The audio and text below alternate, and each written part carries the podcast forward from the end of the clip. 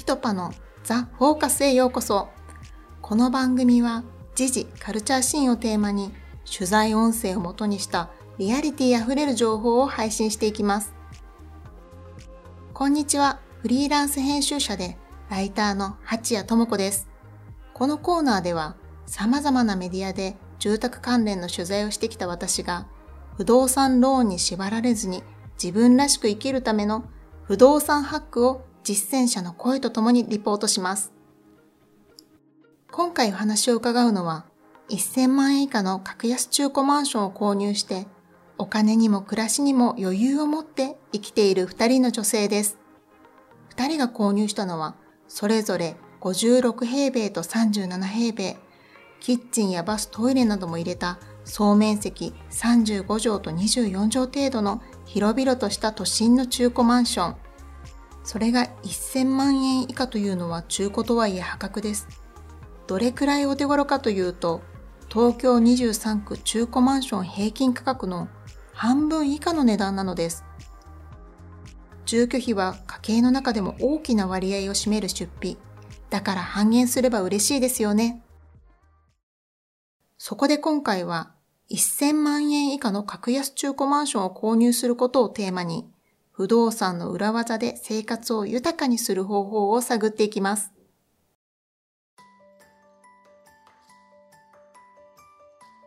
はじめにお話を聞くのは、大阪にお住まいの豊田さんです。豊田さんは7年前の2013年、まだ彼女が独身で30歳だった時に、諸費用込みで870万円の中古マンションを購入しました。広さは56平米、総面積35畳程度の駅地下物件です。小さな子供が一人いるくらいの3人家族までなら余裕を持って暮らせるぐらいの広々としたお部屋で、大阪の繁華街梅田から電車で15分ぐらいと交通のアクセスも良好。中古で購入当時築31年だったそうです。そもそもトヨタさんはなぜ30歳という若さでマンションを購入しようと思ったのでしょうか？実際に買ったのは30になった年なんですけど、20代ぐらいから、なんか漠然とした焦りじゃないですけど、なんか不安感みたいなのがやっぱりあったんだと思います。で、その当時勤めてた職場で、まあ同じぐらいの子たちがいて、で、まあ独身の人たちが多くて、産運用とかしなきゃダメだよねっていう話もいろいろしてて、で、やっぱり、あの、職種的にも、その後、ものすごく昇給が見と見込めるかっていうと、それはまあないなっていうのはもう見えてたので。金融関係にお勤めのトヨタさんですが、購入当時お金に余裕があったということではなく、むしろ将来の不安からお金を節約したかったそうです。当時のトヨタさんの年収はだいたい300万円台だったといいます。30歳の女性の平均年収は315万円ですから、多くの人にとってリアリティのある収入ですよね。その中で思い切りの必要な女性単独でのマンション購入をされたというところが興味深いですね。基本がズボラなので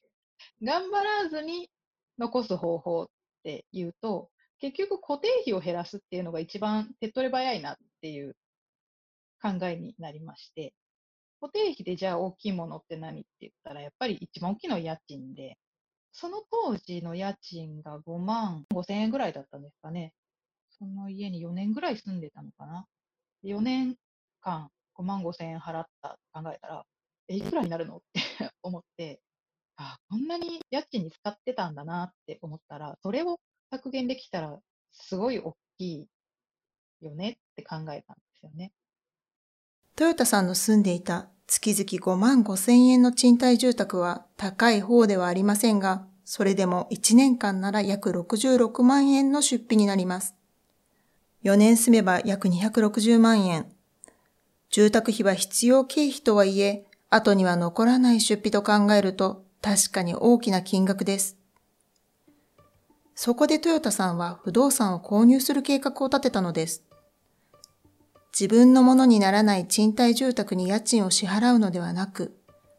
自分の所有物のためにローンを支払っていくことを選んだのです。しかもトヨタさんはたった10年でローンを完済し、不動産を所有するという計画を立てました。多くの人が家を買うということはそこに数千万のお金をかけ、35年払いなどの長期のローンを組んで、月々10万以上の金額を支払っていくことと思っているのではないでしょうか。その常識がひっくり返る計画ですよね。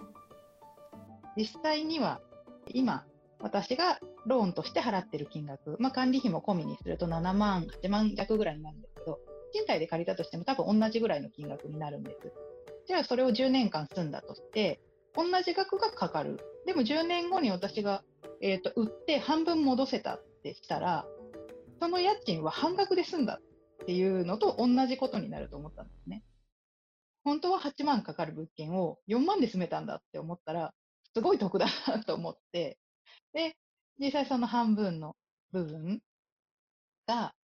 貯金として残せたって考えたら、これはだいぶ割がいいぞという風な考えになりまして、じゃあ買っちゃおうっていう月々8万円弱という返済額は、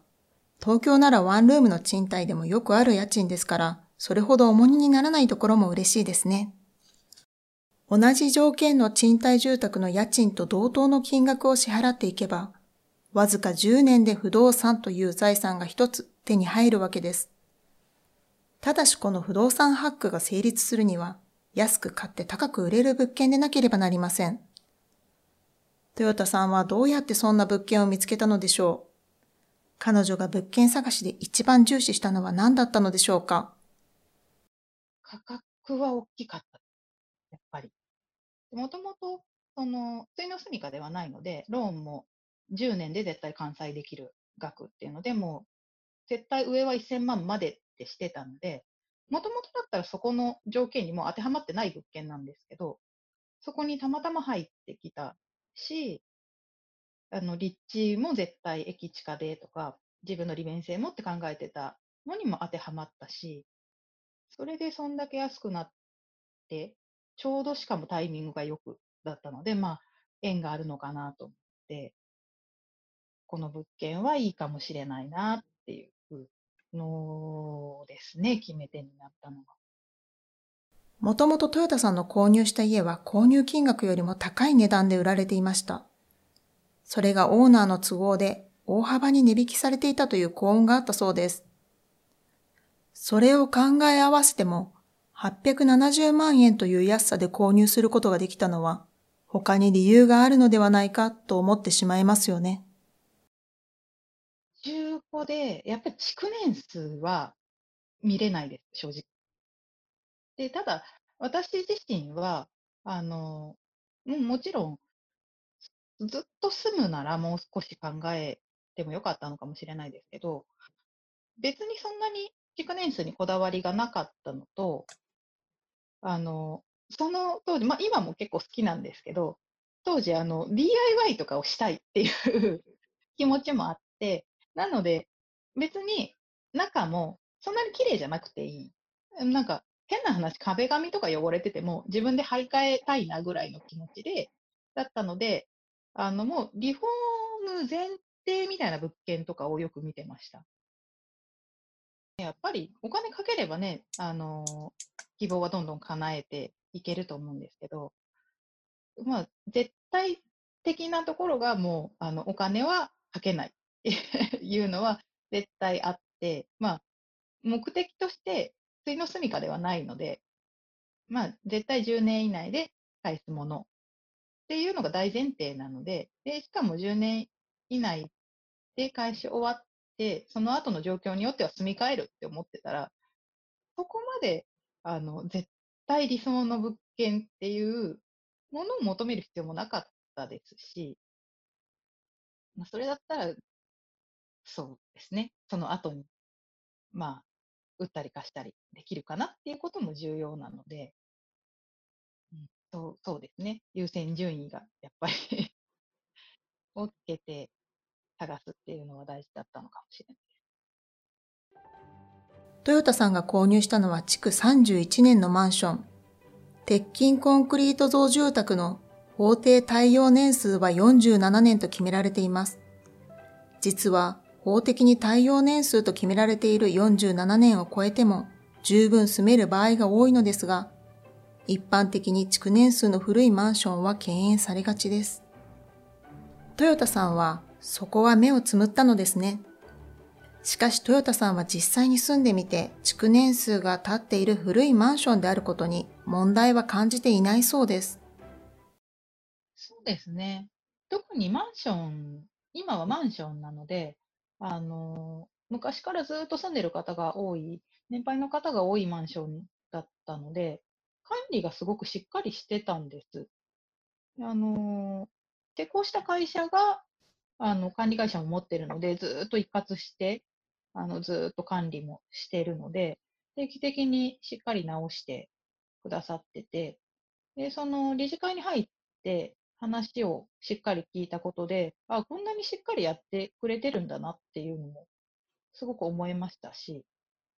で、築年数もう40年近くになってるマンションですけど、全然すごくしっかりしてるなって思うので、築年数で何にも不満はないですね。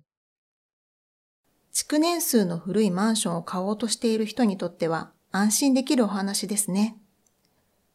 ただ、トヨタさんは築年数が経っていることは気にしない代わりに、どうしても譲れない条件もありました。それが立地です。立地は、やっぱりあの、通勤が便利かどうかですね。もともとは、あの、やっぱり、ついの住みかというつもりでは買ってないので、その後に売るなり貸すなりっていうことができるっていうのが大前提だったので、まあ、駅地下であることと、利便性がいいっていうのは絶対で、でそこに自分が通勤に便利であるとかっていうのが乗ってきて。そうやって価格と価値のバランスを追求してマンション購入をした結果、実際にトヨタさんの物件は今でも価値の高い売れる物件になっているようです。今、同じマンションで、まあ、うちの部屋よりも全然広いんですけど、この間、1500、600万で売りに出してる物件があったんですね。で、それも何回かあの売りの広告見たんですけど、最近見ないので、もしかしたら売れたのかなと思うんですけど、まあ、1000万はね、もちろん言い過ぎですけど、実際買った金額とトントンぐらいになってくれたらすごい嬉しいなって思ってます。ただまあ、あの、そこまでいかなくても、やっぱりもう使っているので、古くなって、で、この、まあ、私が買った部屋の、えっ、ー、と、前の業者さんが古い状態で買ったのが、600万くらいだったみたいなんですよ、登記見ると。だからそのぐらいで売れたら 万々歳だなとは思ってます。購入から7年経ち、トヨタさんは結婚してお子さんができてからも30歳の時に購入したマンションに住んでいます。あと3年でローンは完済。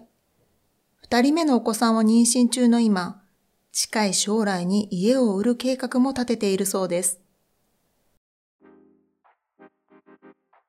若くして不動産購入をするのはお金に余裕がないとできないと思いがちですが、トヨタさんのように若く収入も潤沢でない段階から思い切って不動産を購入したケースもあるのです。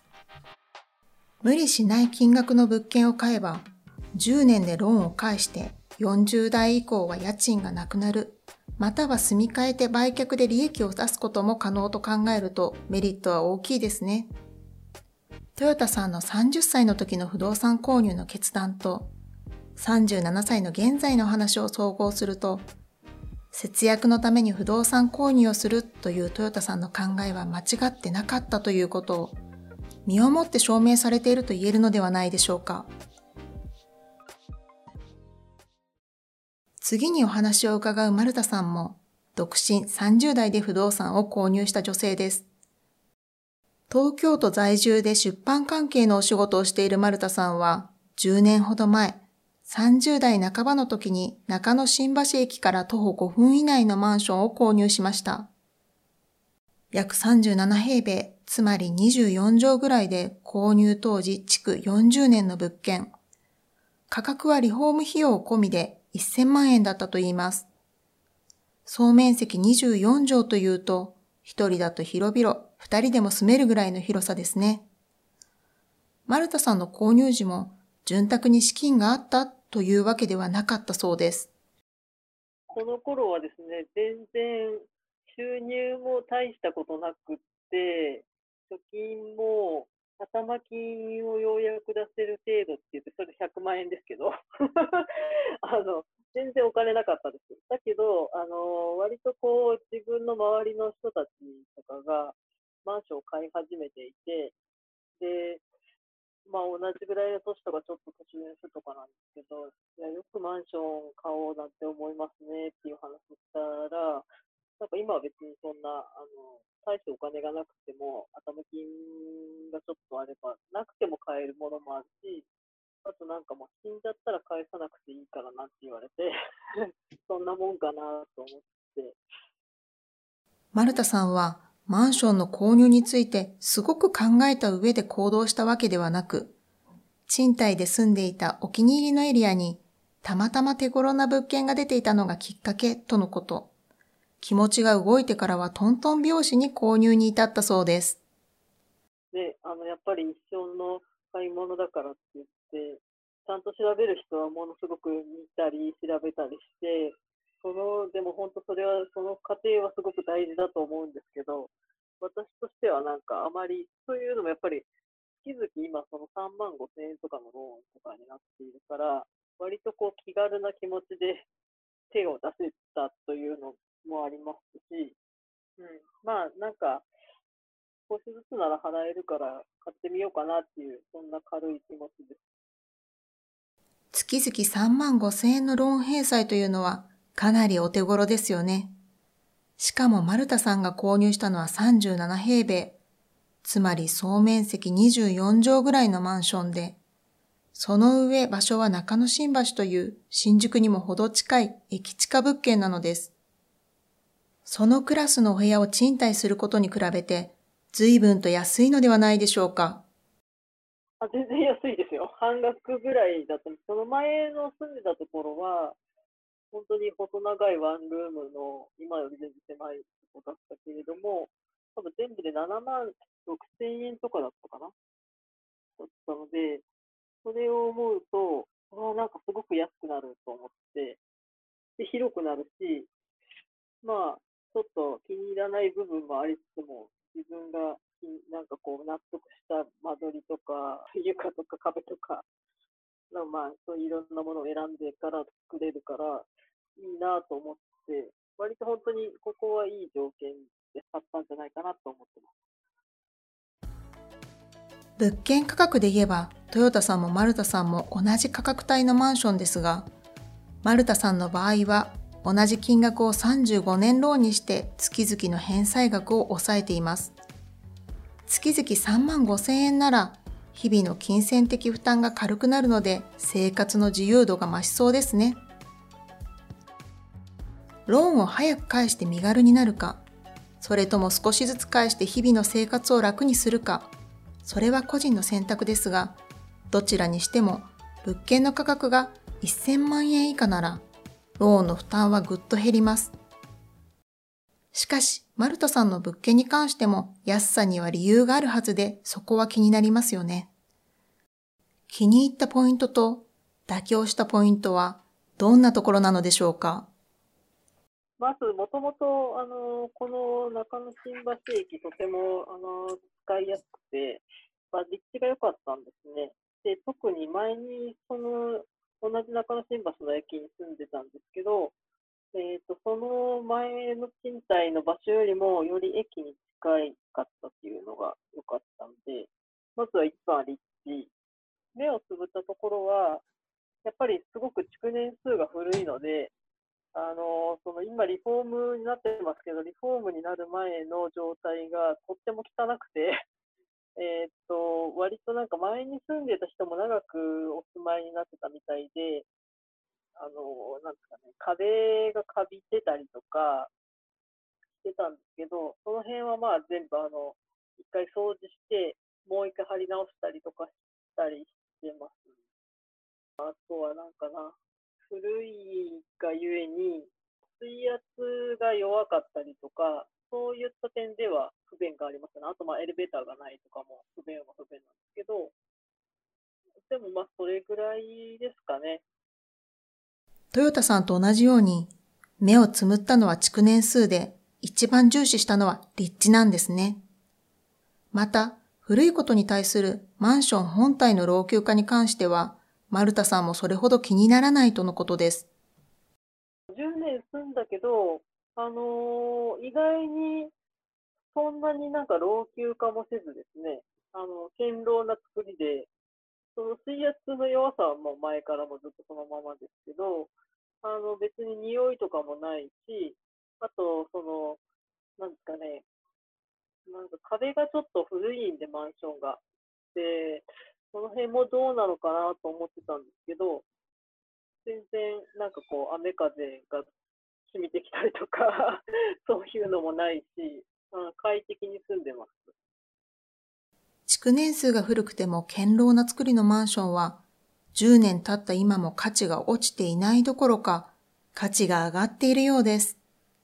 マルタさんのマンションの別の部屋は、以前1000万円だった価格が1500万円まで値上がりしているとのことです。あ、物件価格上がりましたね。なんか、えー、っと、私が買った時1000万円で、最近わかんないですけど、1500万円ぐらいになってて、下の私より後から入った人とかが、なんか、パッパと売っていなくなったりしたので、ちょっと焦って、どうしようって思ったことはちょっとありますけど。売るのは今は考えてないですけど、だけど、えっと、駅から近いので、多分こう、賃貸にした場合でも、まあ、誰かしらはこう入るんだろうなという、近くに学校があったりとか、若い人が結構多い街なので、多分なんかこう、うん、何かしらこう、次の展開にはいけるのかなっていうのも、ちょっと買うときは考えました。今後、もしマルタさんのライフステージが変わって、マンションを売却したり賃貸したりすることになっても困ることはなさそうです。マルタさんにとっては一世一代の決心というほどでもなく、安いならばと気軽に購入した物件でしたが、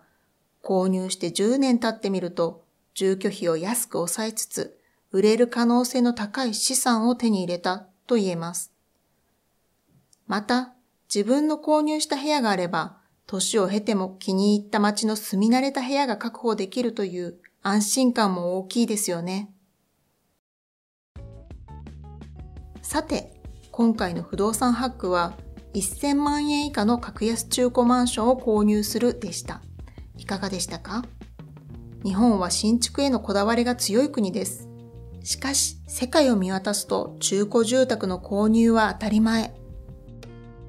国土交通省から2018年に出されているデータを見ると、日本では中古住宅の割合が市場に売り出されている住宅のたった14.5%であるのに対して、イギリスやアメリカでは売りに出されている家の実に80%以上が中古住宅です。欧米では中古住宅をうまく住みこなす文化が根付いているんですね。鉄筋コンクリートでできた建物は作りがしっかりしており、メンテナンスを怠らなければ物理的には120年持つという調査もあります。また実際に今回お話を伺ったトヨタさんの物件は購入当時築31年、マルタさんの物件は購入当時は築40年でした。築年数が古いことで一番心配なのが躯体の強度、つまり建物本体の強さなのですが、その点は震災などの災害の多い時代を経験したお二人とも問題がなかったと言っていたのが印象的でした。実際、数百万円を余分に稼いだり節約したりするのは至難の技。中古住宅を購入することで数百万円の金銭的余裕ができるなら、それは試す価値のある不動産ハックと言えるのではないでしょうか。